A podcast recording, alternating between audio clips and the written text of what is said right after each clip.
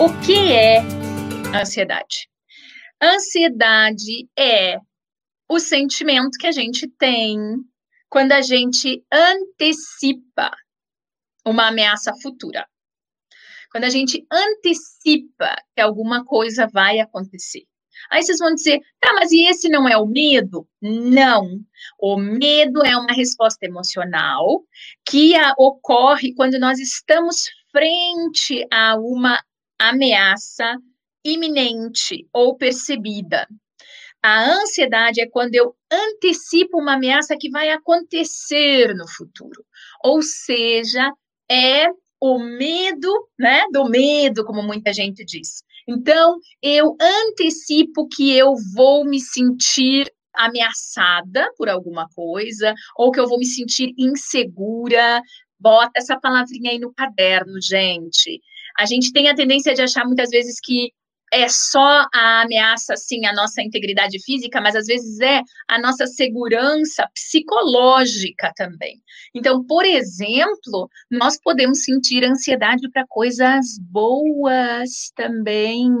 Então, por exemplo, a gente pode estar. Tá, vocês, se vocês convivem com crianças, vocês já devem ter visto crianças ansiosas pelo dia do seu aniversário, por exemplo. Ou seja, eu fico prevendo uma ameaça ou uma insegurança, porque será que vai dar tudo certo do jeito que eu planejei?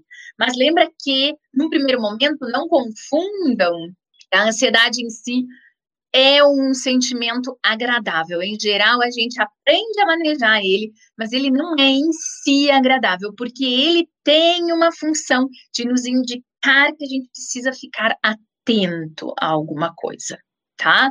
Então ele tem uma função, essa emoção, esse sentimento, a ansiedade, ela tem a função de nos proteger, de nos deixar atentos a alguma ameaça futura, por exemplo.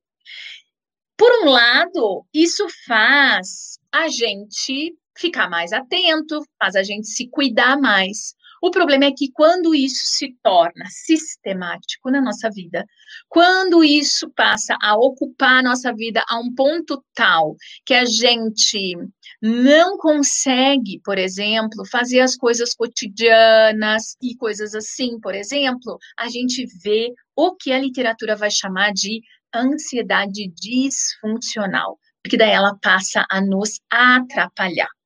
Então, bora lá todo mundo para a mesma página do livro. A mesma página do livro significa dizer que todos nós sentimos ansiedade em algum momento. Todos nós temos esse potencial de sentir algo em relação a uma ameaça futura mas nem sempre estas emoções desagradáveis de sentir estão relacionadas com um funcionamento disfuncional, ou nem sempre isso é uma considerado uma sintomatologia. Então, quando é que a gente poderia dizer que a ansiedade virou isso que todas as pessoas na, na, nas comunicações falam que é o mal do século, assim como a depressão, né? A, a ansiedade é considerada o mal do século. E na pandemia, os índices de ansiedade têm se mostrado elevadíssimos.